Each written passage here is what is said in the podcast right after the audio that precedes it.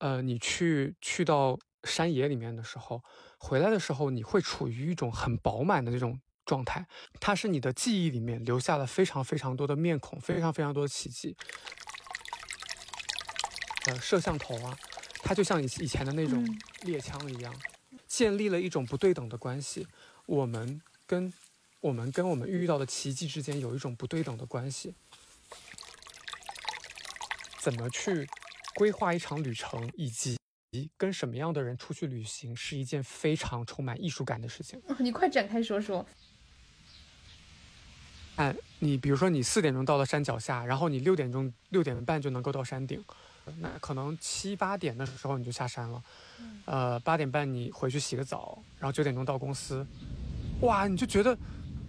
上班之前爬了一座山。对，上班之前爬了一座山，你知道吗？那种感觉，哦，天呐，我这一天太满足了。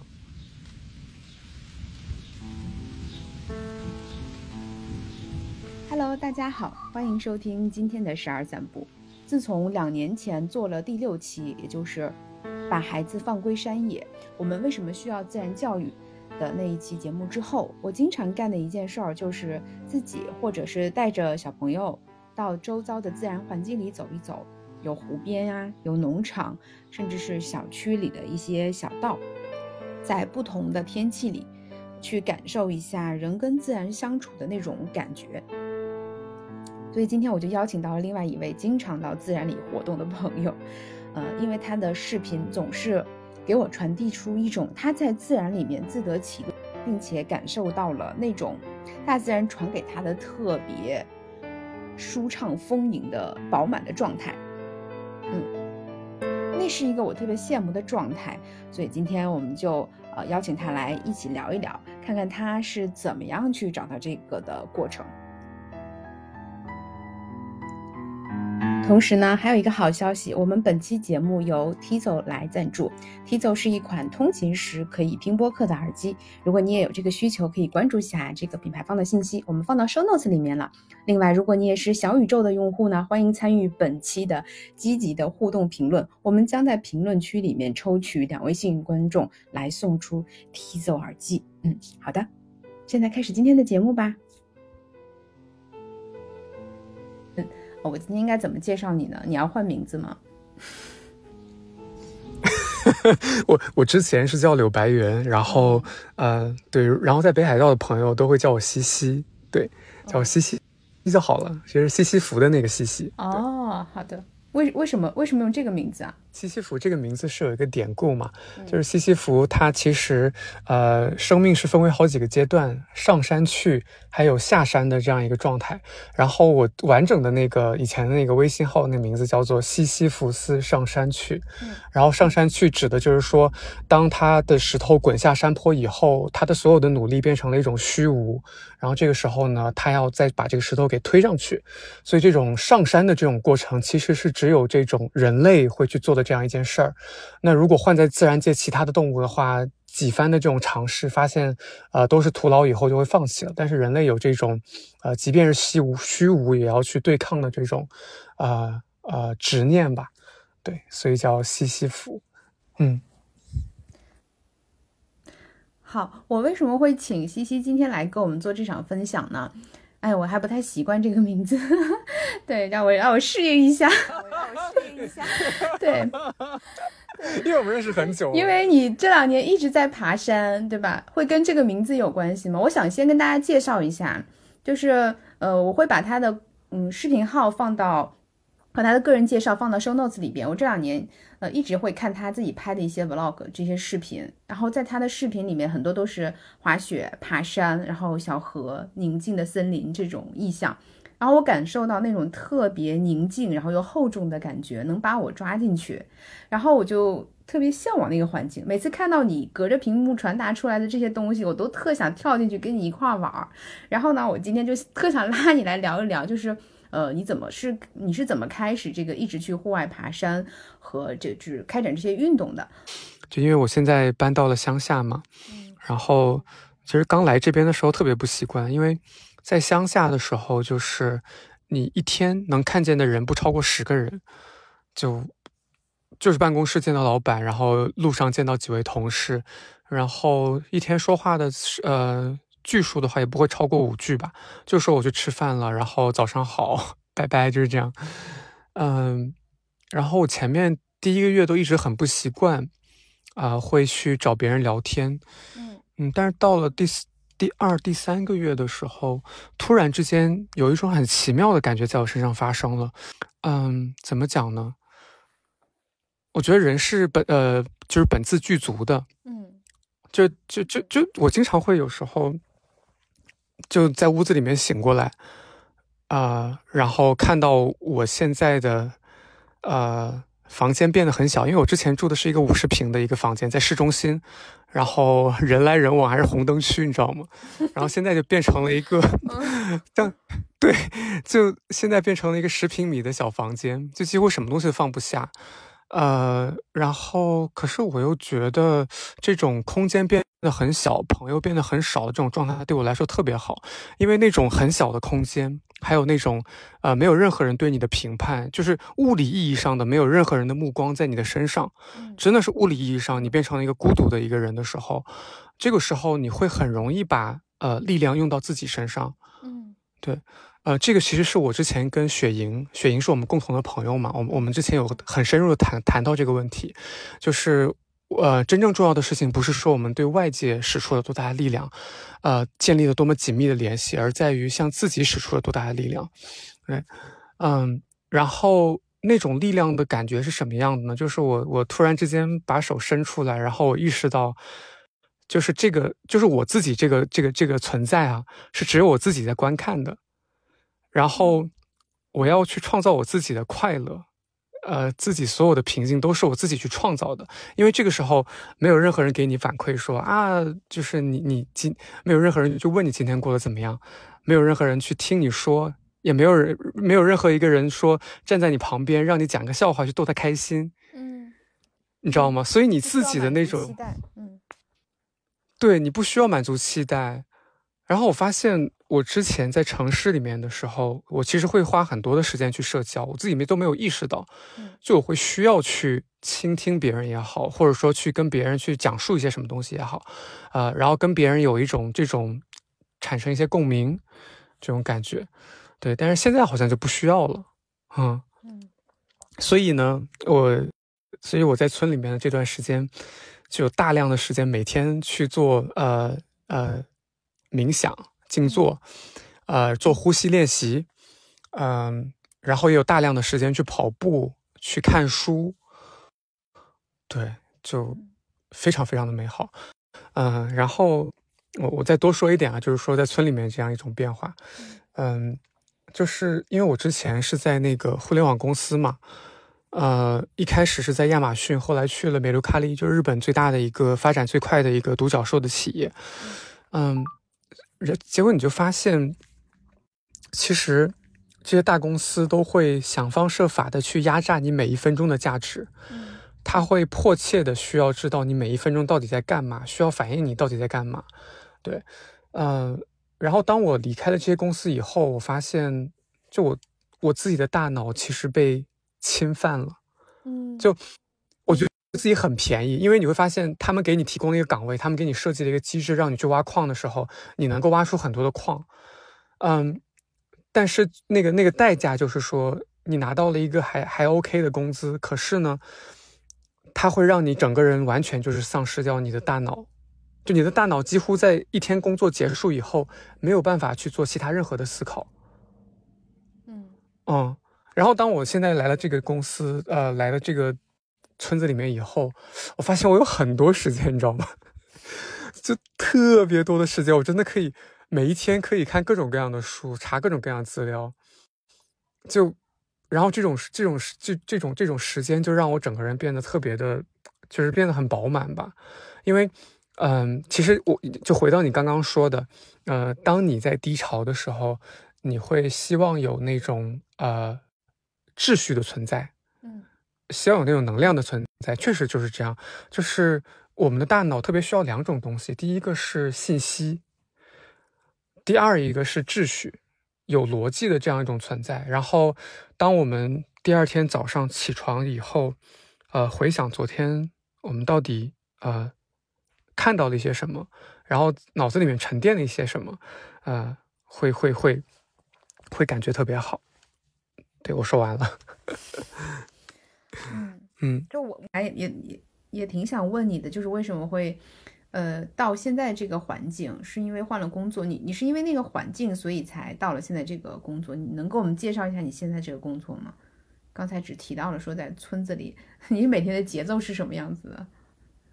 特别搞笑。我先说，我先说我那个为什么会来这个村子里啊？嗯就是我我现在待的这个地方呢叫留寿都，嗯然后留寿都是一个什么样的地方？就是北海道是属于粉雪天堂嘛，嗯呃，它它的那个雪的它的雪的水分含量是只有百分之五，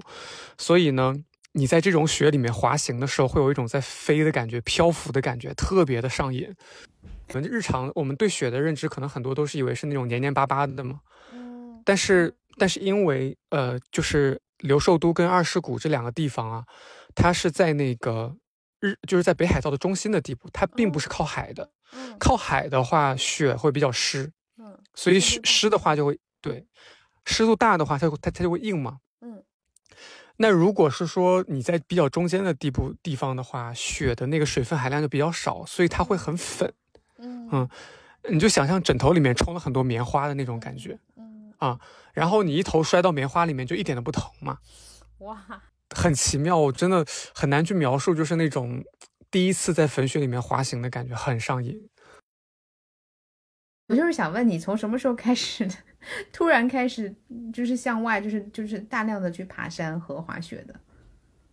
不好意思，我太绕，但是我还是先把那个问题说完。就是我，对，因为因为我我我我说，呃，来北海道来来那个留寿都工作，就是因为我之前辞职了以后，我就嗯很想滑雪嘛，嗯嗯，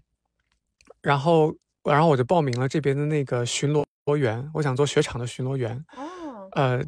对，结果我把我的简历交给他以后，他就说啊，那个你这个简历好像更适合做我们的那个社内工程师，嗯啊然后我就被就是硬硬邦邦的塞到另外一个部门去面试，然后面试就过了嘛，然后突然一想啊，那这样也挺好的，就对，就是这样。然后呃，然后再呃回答你刚刚那个问题，哎，你刚刚那个问题是什么来着？我没回答那个。就是你你从什么时候开始就经常的去滑雪的？然后就我我看着你的那些视频也好，和你平时发出来那些状态，就觉得非常羡慕你在那个雪里面的那种状态。嗯这个其实是因为之前在那个亚马逊工作的时候，因为亚马逊就是血肉血汗工厂嘛，就是工作压力特别的大，就真的是工作完了五天以后，整个人都是处于要崩溃的状态。嗯呃，所以如果不去，嗯、爬山，不去做这些户外运动的话，我整个人就要崩溃掉了。嗯，嗯，对，就是这样。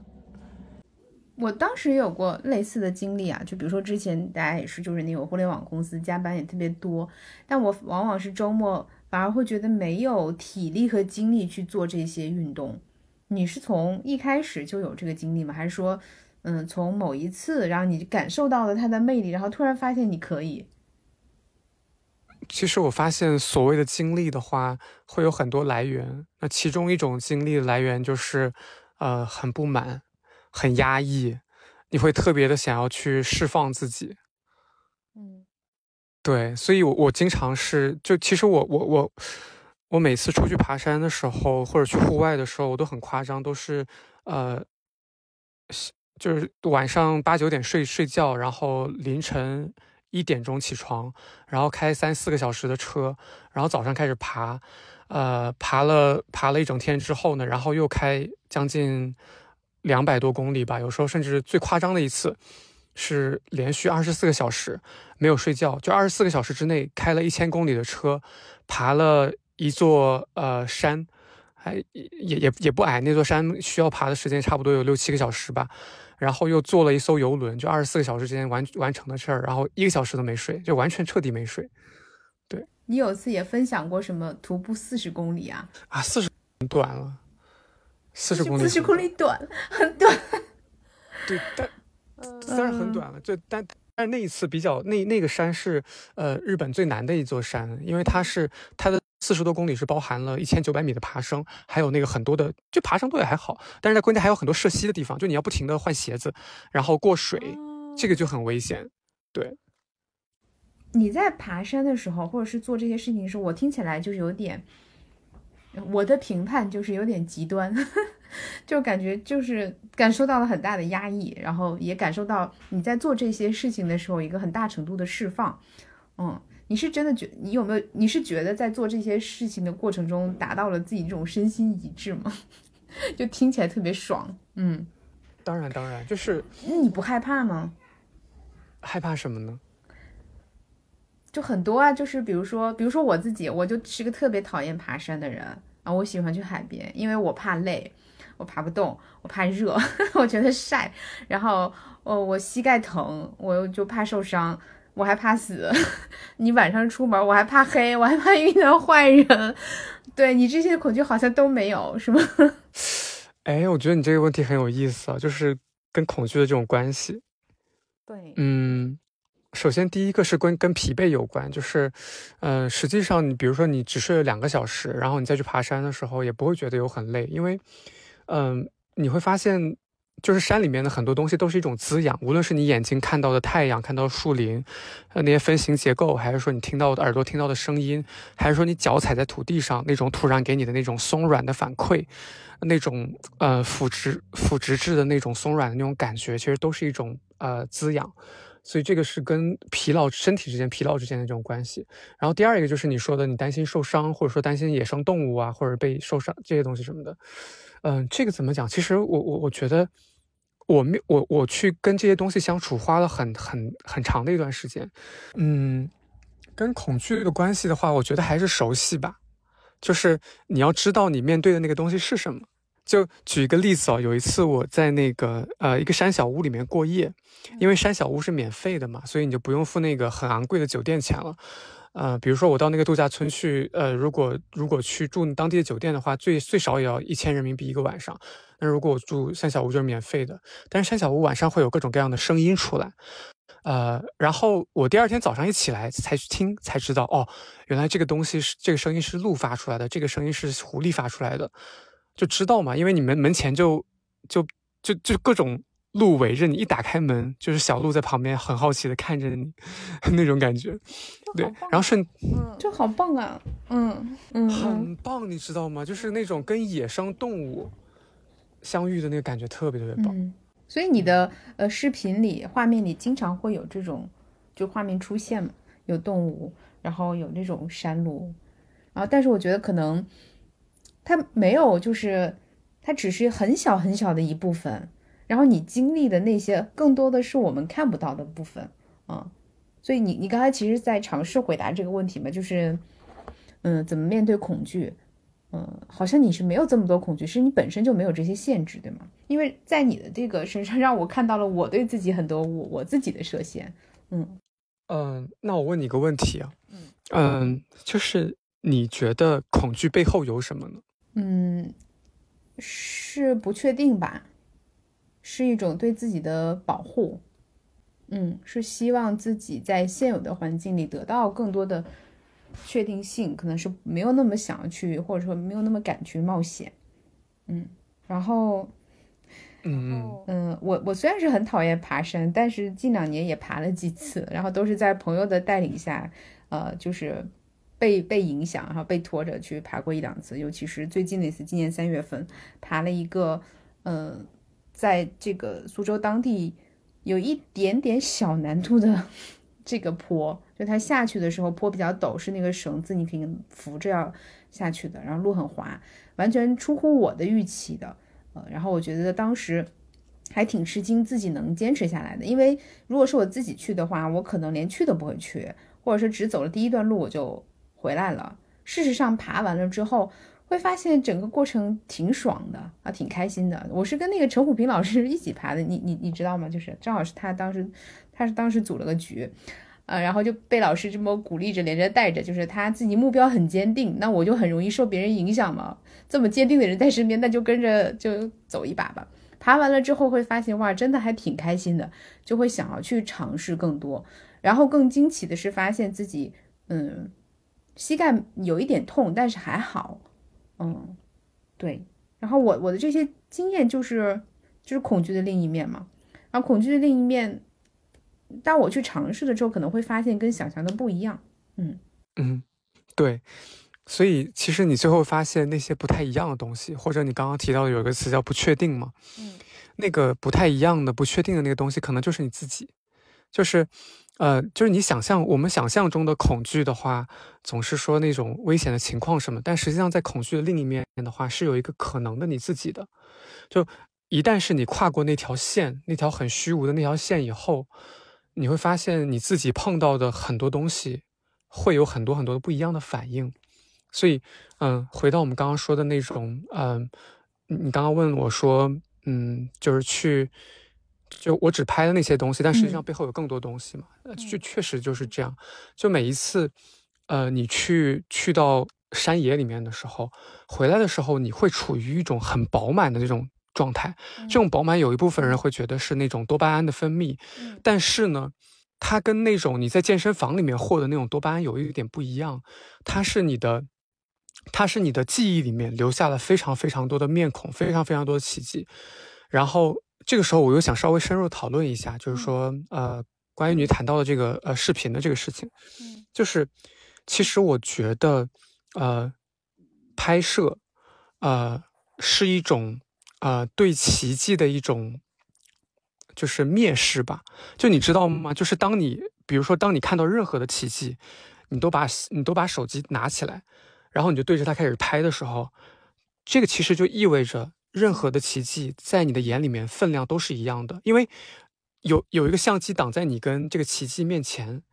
然后呢，无论是说你现在是看到了一只，呃，看到了看到了一个狐狸、一个鹿、一个鲸鱼、一个海豚，它其实最后它只是变成了一个平面的画面嘛。它在你心里面那个起伏是被是被压制下来的。所以其实现在我觉得现在的这种现在这种呃摄像头啊，它就像以以前的那种。猎枪一样，你知道吗？就就是建立了一种不对等的关系。我们跟我们跟我们遇到的奇迹之间有一种不对等的关系，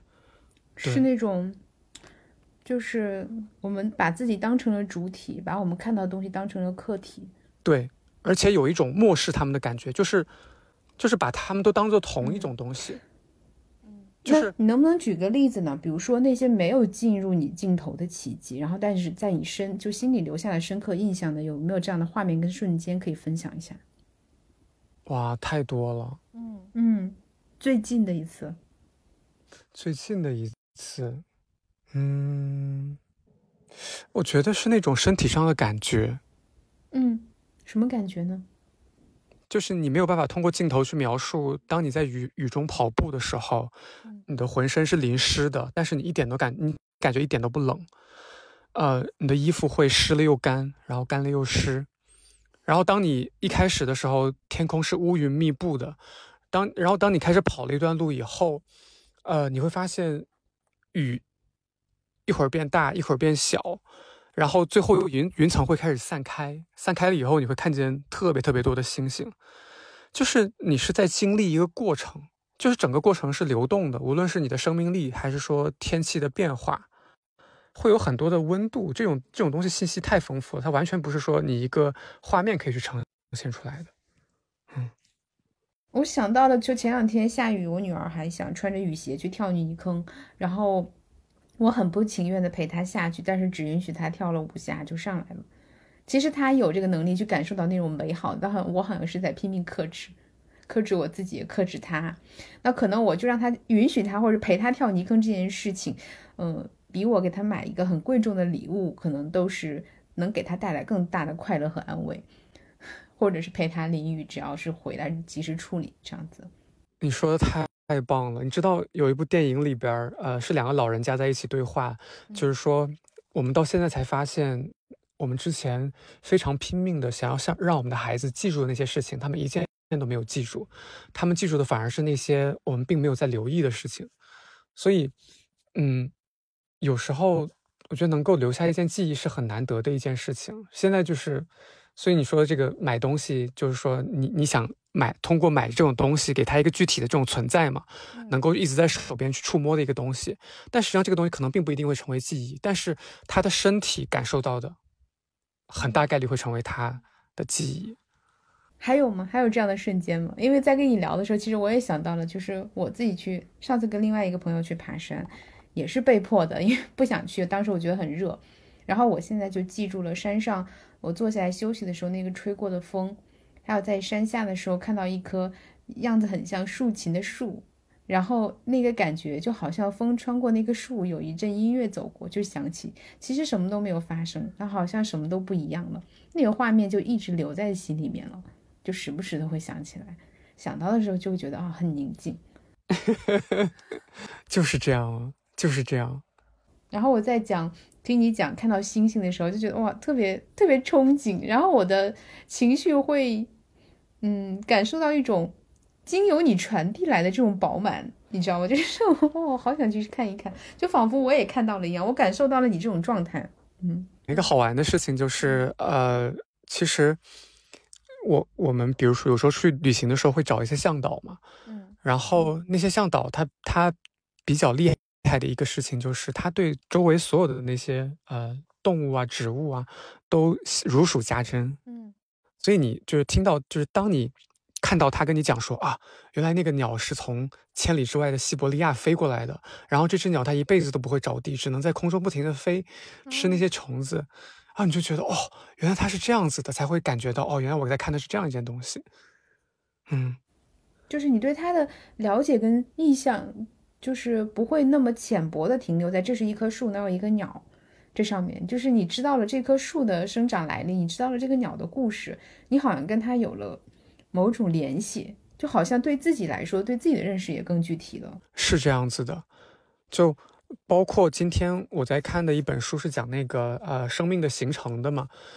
然后它里面就有讲到很多我们的人的我们人的那种线粒体是怎么形成的，为什么人需要运动，然后树它为什么就只需要那些东西就可以生长，然后或者各种各样古老的动物或植物，然后你就发现，当你知道这种东西越多以后，嗯，你你在出去旅行的时候就很满足。所以我稍微延伸一下，就是说，呃。我觉得怎么去规划一场旅程，以及跟什么样的人出去旅行，是一件非常充满艺术感的事情。你快展开说说。对，就是我，我真的是把旅行这个事情当做一个艺术去对待的。嗯，就首先就是跟你在一起的人，因为上次我们一起出去玩的时候，有一个女生，她是那个她是学生命科学的一个博士嘛。嗯。呃，所以从头到尾就一直在就看到什么就跟我们讲什么。对。然后，就这种这种东西，就让我的整个旅行变得非常的丰满。然后还有一次，就是我们一起出去玩的时候，一起玩的两个朋友是都是运动员，嗯嗯，呃，就一个是滑雪的朋友，另外一个是那个呃呃做田径的朋友。然后我发现他们的那种对旅行的体验就非常的纯粹。就那个呃练田径的那个朋友，他就会非常的享受在河里面的感觉。我我们当时在划船的时候，呃呃。他就整个人非常，非常的亢奋，非常的沉浸在那个状态里面。然后我说：“你你你你你不累吗？你不害怕吗？”他说：“没有啊，就你让我这么划一天都 OK。”就那种整个生命力迸裂迸发出来那种感感觉，让我特别的享受。我能感觉到，你知道吗？对。然后另外一个呃，那个女生就也也很有意思嘛，就是反正，嗯，其实我我觉得，首先是你在跟别人一起旅行的时候，每个人的这种偏好。它会左右你去设计这种行程的这种呃初衷，就我会根据大家会喜欢什么东西，然后去设计这个行程。然后我在设计行程的时候，其实是带着一种很虔诚的内心的，你知道吗？就我真的有一种在祈祷的感觉。我并不觉得说，呃，去旅行就是一种去打卡的这样一种行为，而是说我们在脑子里面有一个想象，对某一个季节的某一个地方它会是什么样子，以及我们在那个地方会做一些什么样的事情，有一个想象。然后呢，带着这种想象，当你开着车开始出发的时候，你其实是在去把，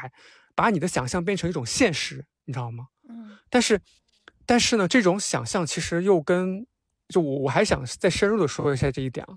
就是其实很多人来北海道旅行的时候，他们都是带着自己的想象的，但是那个想象并不是基于他们对这个地方真实的了解，而是说他们看了一些呃。呃艺术作品、电影啊，或者说别人的小红书上面的推荐，有一个预设说啊，北海道是这样一个地方，然后去看到了这种地方，我就很开心；没有看到，我就很失望。这个不是我们所谈的这种想象，我们的想象是基于我们了解这个地方的地理，了解这个地方的气温、呃人文各种东西，在这种基础之上，我们去做一种想象，然后再去全然的去接纳当呃当时那个现实给我们的一切，是这样子的。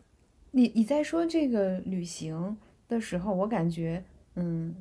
更像是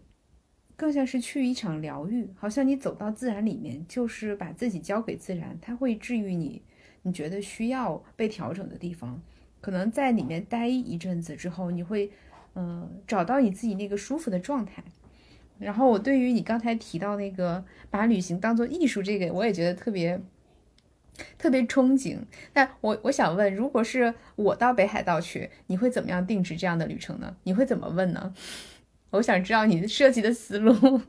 好问题，好问题。嗯，对，就首先肯定是要跟你聊天，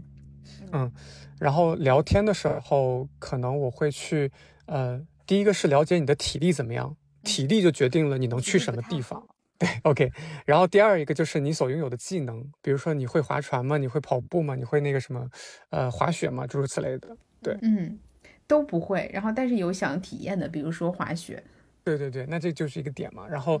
呃，其实这个其实这个倒还不是很重要。最重要的一个东西就是说，你你对于什么什么样的东西会让你感觉到，呃，亢奋？就有些人喜欢自然，有些人喜欢呃听故事，有些人喜欢。怎么讲？就是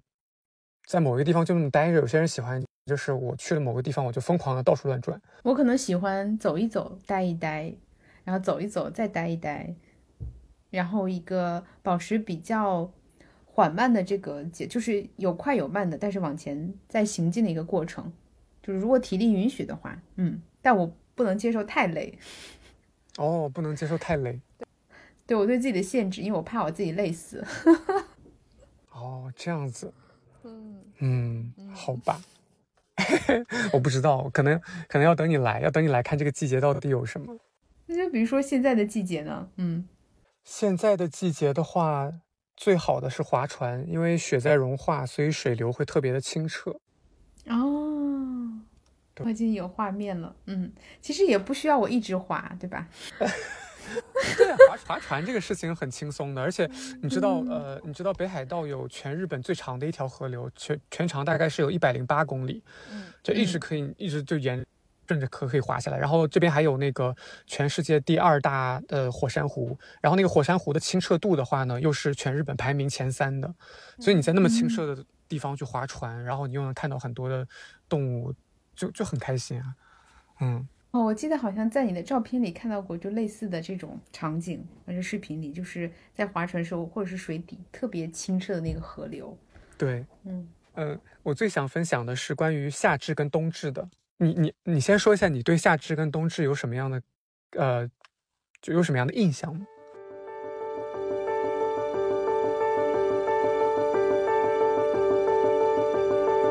听众朋友们，如果您也听到了现在。欢迎来和我们分享你对于夏至和冬至的感受和印象。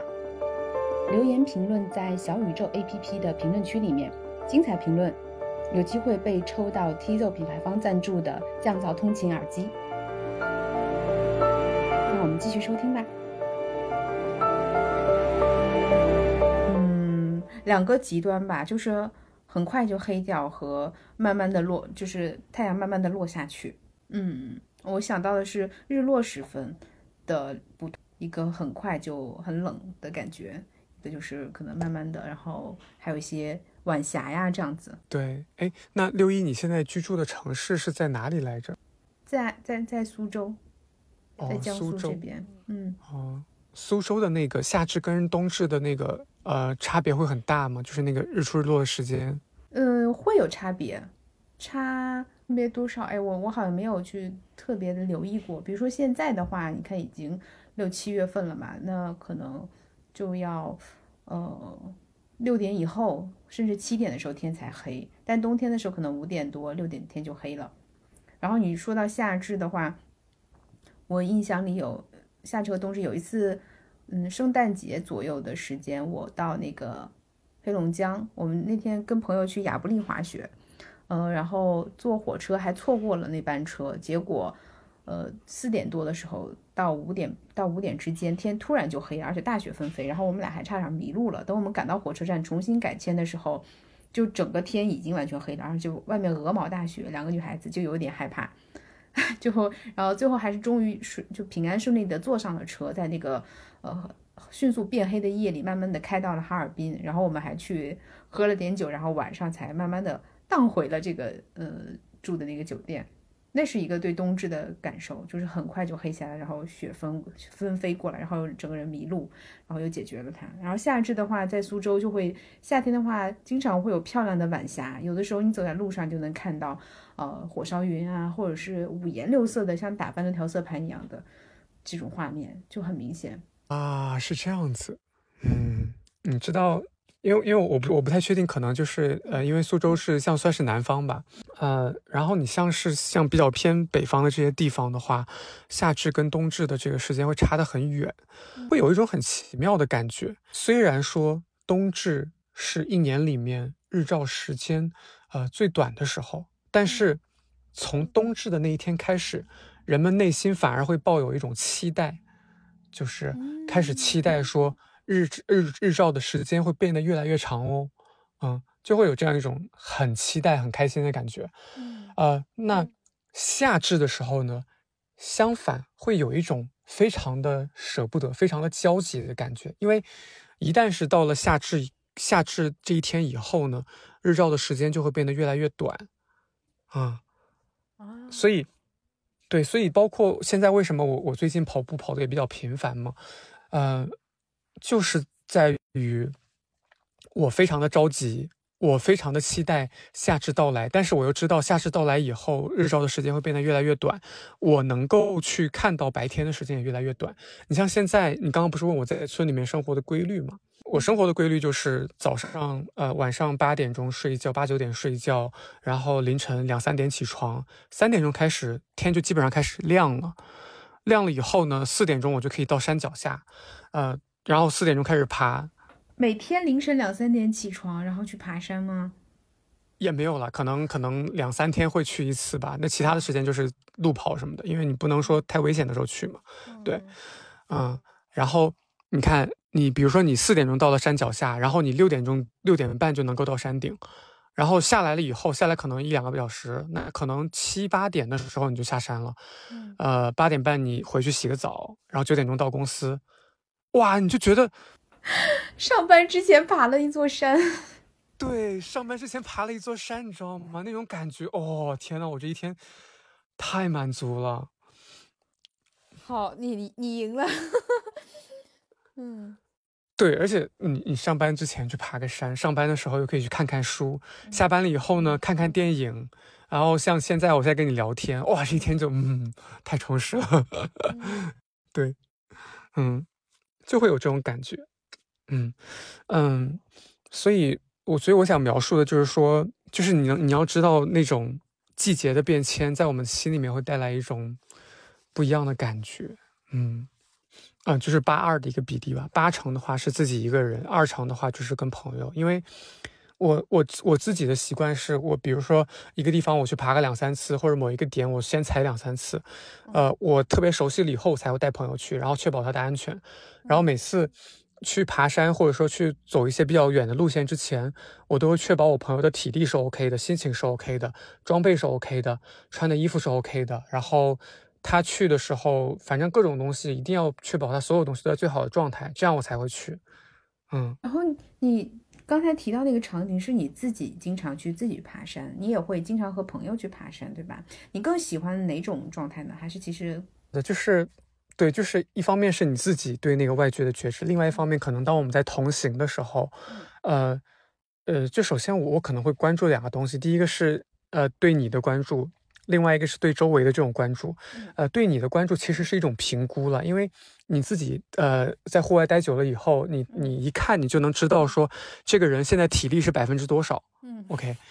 然后当他跟你说啊我累得不行了怎么怎么样的时候，其实你可以通过聊天的方式让他变得轻松一点，因为聊天的时候你就发现很奇怪，就人一开始聊天的时候他就忘了自己有点累了，感觉到你是一个对自己、对自然和对朋友就对人特别敏感的人。那这样的人是不是？因为我自己也是这样的感觉，是更适合就是在自然里面的，因为你在那些相对嗯宁静的。这个空间里面其实能听到很多热闹的声音呢，就比如说刚才我们在聊天的过程中，有一些声音留白的时候，我能听到你旁边有车开过的声音，因为你现在是在车里嘛。那一个人在户外的时候，也听到一些各种各样的鸟叫啊、水流的声音、虫子的声音、树叶的声音啊，这样子的。嗯，是这样子的，就是你知道。各样的信息跟声音其实是一种记忆的地图嘛？呃，就你你会比如说，呃，你知道日本的村庄是非常的空空荡荡的，可能我给你讲，我给你我给你描述一下这边人有多少，就是每平方公里大概只有三个人，嗯，所所以能想象到有多空旷了吧？所以也就意味着，你比如说你跑了十公里，这十公里之间可能只有两家便利店，所以一 A 便利店到 B 便利店的距离就是十公里，然后你想象中就觉得这这个地方就是除了农田什么都没有，对吧？OK，但实际上，当你跑过这些地方的时候，你会听到青蛙叫的声音，会听到那个不停的鸟叫的声音，呃，然后会看到各种各样的东西，然后就所以你在你的脑子里面就会有一种记忆的版图出现了嘛，就这个地方它在你的记忆里面是很饱满的，所以每一天你去路过那个地方的时候，你就会看，哎，这个稻草它现在长得有多高了？前几天刚种的庄稼今天长得怎么样了？会有这种感觉，这怎么会无聊呢？就为为什么别人说啊，你就就你在乡下很无聊怎么样？不会无聊的，就只要你能够去有那种观察力的话，你就不会无聊的。那其实是因为我们丧失了这种观察力嘛。如果我想要去再重新培养自己和自然之间的这些链接，嗯，我应该怎么去做呢？就比如说我现在要要找你，但是我觉得我刚才有那么多对自己的限制，嗯嗯。嗯，我我觉得这个其实是一个很深刻的一个问题啊，就是关于我们自己跟自然的这个连接，我自己有一个想要反省的地方，就是我之前跟朋友有一次聊天，你要知道北海道是日本唯一有熊的地方，啊，本州是没有熊的。OK，那熊的话其实会让你有一种很害怕的这种感觉，啊，所以我有一次跟朋友就说，我在想碰到熊的时候我应该怎么办，我应该怎么去呃反击它，如果它万一对我发起攻击的话。我朋友非常的愤怒，他说：“为什么你要想着去攻击熊呢？就是他说，如果你自己在你自己的家里面待得好好的，突然有一个人闯进了你的家里面，然后那个人还要打你，你什么感觉？对，就是一样的嘛。因为其实这个地方本来是他们生活的地方，我们是一个入侵者，所以我我我突然发现，哦，我从来没有意识到过这个问题，因为我以前以为所谓我跟自然的连接是，我到那个地方我去呃走个两三次。”我就跟这个地方有很深的连接了。其实不是的，我即便走了两三次，我对它还是不了解。我不了解这个地方的植物怎么样，我不了解这个地方呃这个地方生活的动物它们有什么习性，我怎么样才不会打扰它们？你知道吗？就就完全不了解。人多了很多的敬畏之心，感觉就真的是有时候你你会发现，我们其实人，我们人现在的这种都市的生活啊，其实都是我们自己就在我们的幻想之上创造出来的。但是真正的奇迹，真正的有更大的一个东西在非常精准的运作的是整个自然吗？但是我们现在其实已经把自己抽离出这个自然了。除了像以前的那些土著人，或者像研究了那黑猩猩研究了几十年的那个那位教授，那他是属于真的能够去理解星星、理解自然是怎么样，他们属于自然的一部分。但我们并不是啊，我们其实很多时候已经剥离了这种东西。所以我觉得建立关系的第一步，首先是知道自己。嗯，跟他是有很很远的一个距离的。就当你有了这种距离之后，就好像你在跟一个人谈恋爱一样。就当你知道你不了解这个人，但是你还是爱他，你知道你曾经属于他，所以你想要回归他，想要义无反顾的去追求他的时候，你才会去付出一些努力，去去想要去了解它。我观察到你自己的这种觉知跟觉察，其实是很敏锐的。包括呃，你看自己的状态，你跟自然。去观察自然里面发生的事情，你与自然的关系，嗯，但同时另外一方面，我觉得你那个担忧也是很多人想要去做这件事情而不敢的，呃，一个原因之一吧。比如说遇到熊，那如果我不是去攻击他，那我怎么保护自己？这也是可以去提前去了解的嘛，对吧？比如说我也不想碰到熊，我也不想打扰你啊，这样子，嗯，那那这个讨论你们后来有什么结论吗？或者是结果吗？是我觉得本身就是意识到我自己对自然不了解这个事情，就已经是一个很有利的结论了。嗯嗯，对，就是感觉到自己的那种无知吧。嗯，然后我从从你的对话里，我会感受到一种一丝丝的焦虑。哦，是吗？嗯嗯，怎么说呢？就比如说我们刚才在聊到冬至、夏至的时候，嗯，可能你会有一丝。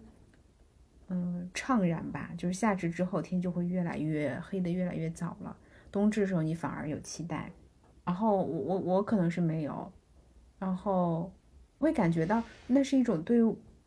嗯未来的一丝丝担忧。哦哦，所以在你的感觉里是担忧是吗？不一定吧，也可能是你，你可以更好的去。用另外一个视角去解读你眼前发生的事情，比如说我看到冬至的时候，我会觉得它是一个呃情绪的低谷也好，什么的低落也好，它是一个下降的趋势，我可能会想要去害怕或者是回避。你可能是更敞开去拥抱它，然后你因为你知道冬至之后天就会越来越白天的时间就会越来越长，慢慢变长。那夏至的话，可能看起来是。呃，很饱满的，很热情，但你知道之后会慢慢的就是消减。是，就当你说到呃焦虑这个词的时候，第一反应就是感觉到我今天第一次跟你打招呼的时候，跟你聊了一会儿，就觉得你现在嗯特别的不焦虑，就可能是因为你现在呃没有特别多必须要去做的事儿吧，就嗯就会甚至会感染到我了，那种非常的安定的那种感觉。嗯，对，这个这个这个感觉，我觉得没有。嗯，怎么讲呢？我挺羡慕的吧。嗯，就是，呃，其实我觉得你刚刚说的焦虑的话，呃，它是一种非常良性的这种着急的感觉。嗯，就是其实我就可能是只有在呃北方这种雪国里面居住的人会有这种感觉吧，就是会很着急。就你你知道吗？就我我在这边待的越生活时间越长，我越会有一种我的夏天都是在为冬天做准备的感觉。嗯，就冬天刚一结束，就现在夏天就已经开始为冬天做准备了。准备什么呢？准备自己的体能，让自己耐力变得更好。准备自己各方面身体上的技巧，这样冬天滑雪的时候可以做更多动作。呃，准备自己对于那个呃寒冷、对于炎热的那种耐，就是承受能等能力，这样能够面对更极端的环境。就因为因为在北海道这种地方的话，其实它的自然是很不适合人去生存的。呃，就是因为你很不适合人去生存，所以在好不容易能够自然给你缓一口气的时候，你会希望去呃囤积一些东西。但是这种囤积不是说物质上的囤积，而是自己身体上的一种呃精神上的一种准备吧。嗯，就然后我我我想稍微我想再太发散了，但是还是想讲说什么就说什么。对，就是就你知道有一个项目叫越野滑雪吗？对，然后。有很多人听到越野滑雪都以为是穿着双板然后再滑野雪的那种感觉，其实不是。越野滑雪是在那个把那个雪推平了压过以后，然后在那个上面开始滑。那越野滑雪这个运动很神奇，它是呃完全的通过你自己身体的力量，通过两只手臂撑杖，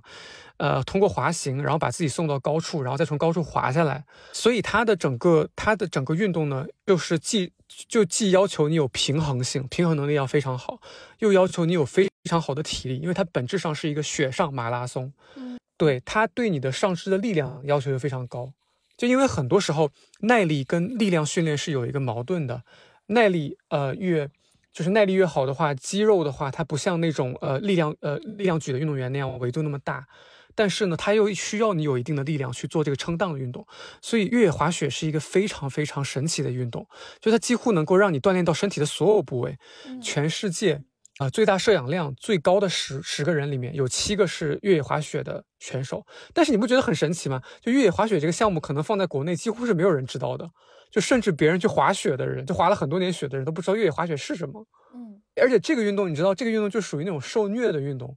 呃，我们现在所谓的滑雪是高山滑雪，就是从高处往低处滑。但越野滑雪是自己爬上去又滑下来，爬上去滑下来。那为什么有人要去做这种折磨自己的运动，对吧？为什么？就是就是它它能够满足就真的做了以后，你就发现它是一个门槛非常高，但是它能够满足你所有那种对运动的想象的那种一个东西。它又能让你体验到速度，又能让你体验到那种挣扎的感觉，那种不停的努力，然后内啡肽那种分泌，然后又能感觉到自然，哇，太美妙了，你知道吗？然后又能让你变得更有耐力，又能让你变更强壮，身材更好。就这个运动很神奇啊！就。所以，所以我就想到一个问题，就是说，你当你在做运动的时候，你到底在你的目的是什么？是有些人做运动的话，他们是为了变得更帅，或者说通过这个运动，然后能够去做教练挣钱嘛？但是你有没有真正的去喜欢过一个东西？就这个东西，即便没有任何人在看，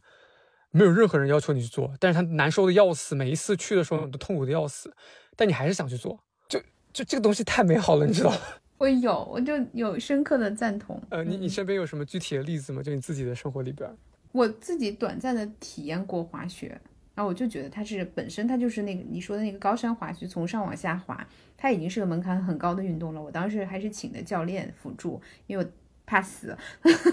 对，就是只滑了两趟，而且有教练辅助的情况下，我就已经全身体力耗尽，滑不动第三次了。嗯，而且都是坐缆车上去的嘛。我感觉到那种特别的刺激跟就是那种愉悦，呃，就是跟平时很不一样的。还有包括我，呃，但是如果我想要享受更多，去得到更多的话，其实我需要更大的体力跟耐力啊。但是我没有。还有就是我自己，不管是练瑜伽还是这个跳钢管舞，我觉得都是这样的过程。因为把自己放在钢管上，就是各种疼痛，然后各种角度，然后发现自己各种身体受限，这个动作做不了，那个动作做不了。不是说我要成为什么大师，而是发现。呃，那一刻就是我想要去完成这个动作的那个信念，让我觉得我需要去做其他的运动，改善我这具身体。那我可能就不是为了我把自己练成一个什么样的体态造型去了，我就是享受运动本身。呃，为了表现运动表现更好，去做更多的运动去调整自己，那我可能就已经在这个运动给我带来的这个 flow 里面了。我觉得这个状态就是我特别舒服的，嗯，但是它难度可能不像你刚刚提到就是越野滑雪这么高。嗯，但是但是核心是一样的嘛，就是你刚刚说到说你希望通过做别的事情，然后来完善你的这个短板。嗯，对，就就是这样子啊，就是。因为对我会想象自己完成这个动作时那个那个感受，我也能想象你从上面滑下来的时候那种状态。因为你知道北海道很很有魅力的一点就在于，其实他要玩你，你来北海道玩哦，我要去，我一定会，我一定要去，我觉得要提上日程了。对，所以所以所以你会接待我对吧？当然当然当然当然，当然当然当然。我之前就是有想过，但是没有这么强烈。但是每次看你发视频，我都觉得哇，好想去，好想去，好想去。就是你的视频一直在对这个镜头的对面的人说：“把你抓进来，把你抓进来，把你抓进来。”有这种感觉，嗯，哎，好开心啊，能够给你这样的感觉，嗯。然后这是跟其他的这种嗯视频传递的信息是不一样的。有的视视频博主给我的感受是，呃，他给我展现到他看到了什么。他玩的很怎么样？就是更多那个主体和那个呃表现中心是他自己，是他这个人很不错，嗯，或者有的就是拍摄就是给我看这个自然和那个自然，就是有些纪录片也好什么也好，我们能看到自然是什么样子。但你给我的感觉就是一个人一可以开心快乐的和自然怎么玩耍是这样的状态，然后我觉得这点是特别不一样的，嗯，哇。天呐，就是你知道，就像，因为之前你在跟雪莹做那期播客的时候，呃，你有讲对雪莹的歌的一些感受吗？嗯，然后我，你之前说那些感受，我从从来没有呃过，没有没有觉察到过。因为后来我去问他的时候，他才他才我才发现说，其实你对他的感受是很很准确的。嗯，所以，所以其实我发现你对我的视频的感觉也对，也跟你对他的感觉也很像，就你对我的那个感受也是很准确的，因为我确实是没有把自己呃当当做一个主体去去去那个什么，就是其实我可能更多的想呈现的是，就此时此刻正在发生什么，就我希望做的一件事情不是说你要去干嘛干嘛，而是说当你现在在家里边感觉到很郁闷。很烦恼的时候，这个世界还是有很多事情在发生的。你记录了那一刻的真实，对。然后那种真实可能还不足以承载你想看到或你想表达的更多，但那一刻它起码是真的。对，是的，就是就是我们的主体不是说我跟你，就不是说哎，六一你在干嘛，玉康我在干嘛，而是说我们在同一个世界里面，此时此刻这个世界在发生什么，这个是同步的。虽然从物理学的意义上来讲，时间其实是分开的，每个人的时间都不一样。扯远了。我我还是想问一下，嗯，拍视频相关的一些东西啊，嗯，你是从什么时候开始想要去拍摄跟记录的呢？有一阵子自杀的念头特别强烈，就是可以聊，哎，这个能播吗？对，这个聊不了，跳过跳过。就是你要 OK 的话就 OK。呃，没有，就是有一阵子压力非常的大，然后，呃，我就觉得我随时都有可能挂掉啊，不管是因为什么原因，都有可能挂掉，啊，所以就想留下来，就因为，而且其实你记录的时候，如果你挂掉的话，这个东西还是在那儿的，对，很简单，就是这样，这是真实原因，这真实原因，真实原因，对，我。啊，但，但我现在已经完全没有那个抑郁的那个感觉了。嗯，嗯嗯对，嗯，我我想跟你聊聊雪莹啊，你知道，嗯，其实雪莹对我的影响非常大。嗯，然后雪莹特别有意思，她从来不会去评判任何人，她就你跟她聊天的时候，几乎听不到任何的八卦，她会她会跟你讲很多她的感受、她的觉知，但是她不会跟你聊别人的八卦。嗯嗯。嗯，然后就是后来有一次我问过他嘛，我说，嗯，就是好像我们现在对于知识这种东西没有像以前那么的，嗯，那么的苛刻了。就是以前会总是会，呃，忍不住去想，哎，哪个书好，哪个知识比较比较源头，哪个人对比较就是那种以后能成大器什么的，哎，真的会有这种想法。我们以前刚认识，在开智学堂的时候。是真的会有，呃，这种就是去梳理很多源头的这种习惯，但是到现在的话，我觉得我跟雪莹都是那种，就会让自己去，嗯，对万事万物都感兴趣，只要面前有什么东西走过来的话，就会对这个东西感兴趣，保持开放，保持好奇。我们今天聊的，已经脱纲了。嗯，因为我觉得，呃，我对你的问题，嗯，不只是我们大纲上或者是问题能提的那些，其实更多的就是，嗯，好奇的是你现在的状态，呃，就有点像你拍的自然风光，或者你拍的 vlog 里面的某一个片段，只是你的一部分，但这部分是真实的就够了，但是它并不是全部的你。我只想做的这件事情就是记录一下此刻真实的你，嗯。啊，就像十二赛不可能做到现在，它的定位不是特别清晰的人群啊，或者怎么样。但是我觉得那个没有关系。呃，可能我想做的事情就是在不断的去调整尝试，也对，就就这样就可以了，不需要赋予它太多。嗯，你还有没有什么想补充的？嗯，有有最后一点想分享的。嗯嗯，就是你刚刚也说到，可能这个是。最后我们聊天脱纲了，那我我我在想，我们到底在聊一件什么事情的时候，我觉得我们在聊的其实是第一手的体验，嗯，然后第一手的体验其实是说，我会觉得现在有太多的嗯视频或者文章，告诉你这个世界是什么什么样的，它给了你很多关于某一个地方。某一些人的印象，但是我觉得，嗯，任何一种生活，任何一个人，你都不要去通过第二手的东西去判断它。如果你有机会，尤其是对你附近的这些东西的时候，如果你有机会靠近它的话，最后你会发现你跟别人的感受一定是不一样的。所以，我现在在做的一件事情就是，我从来没有想过我会过现在这种生活。但是我走进了这个生活以后，我发现这个生活跟所有人描述的都不一样。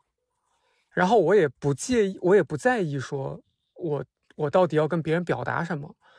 呃，就是我表达什么，或者说别人看见了我在这个世世界里面怎么样，一点都不重要。唯一重要的事情就是，当我在这个环境里面的时候，我是一种什么样的状态。就是这个环境给了我什么样的滋养，然后让我此时此刻想去干嘛。我觉得这个就是第一手体验，就就多创造一些这种第一手体验，特别特别重要。其实是把我我理解是把自己的体验打开，然后更多的去跟周遭真实的事物发生关系和联系，而不再是停留到那些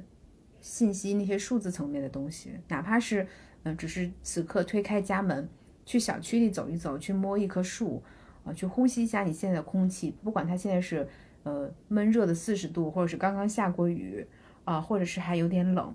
那它就是真实的这个状态，它就是这个季节、这个时刻发生的事情。你身体的感受，哪怕你身边围绕着三只蚊子嗡嗡嗡的，你有点烦躁，那它也是一个真实的状态。这种东西能让我们在某一刻回到这个当下和现实，啊，发现自己所跟这个世界的关系所处的这个位置。因为你刚刚回应了一下，我又我又想最后再加一句，我的老板是一个很神奇的人，我们从。我们一天到晚就面对面的，然后一天说话不超过五句。一开始我挺不习惯的，我总想去表现一下什么，或者说希望啊征得他的认可啊什么的。但是我发现他什么都不需要，他真的就是他每天一句话都不说，干他的工作，然后有什么活着跟我说一下。结果我发现，这可能是我到目前为止经历过的最好的管理方式，就是没有管理，就他一句话都不说。你知道我。我最近有一种，我最近在这种嗯村庄里面生活，然后又跟这样老板在一起相处的时候，我突然发现很多对话都是没有必要的。呃，当我重新去看那个村上春树写的书的时候，我发现他写的书有一个好的地方，就在于他整本书里面没有一段对话是废的，都是有必要的对话。然后特别特别享受文学作品里面就是这样，就有时候你会觉得哦。呃，哎，生活里面好像这个有必要，那个有必要，但是最后你发现其实没有很很多东西都没有必要。真正有必要那个东西，可能就是你自己的那个梦境。我说的是梦境啊，不是梦想。嗯，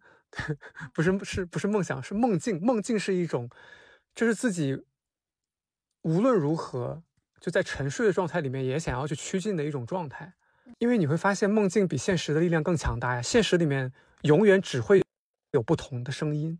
但是梦境里面提供了一个很清晰的意向，让你想去做什么。就比如我每天早上为什么我能去，呃，三四点就起床？嗯，因为我有幻想啊，就这个幻想是梦境提供的。这个幻想不是别人的建议，说啊，你要一定要去，你要你要你要挑战自己，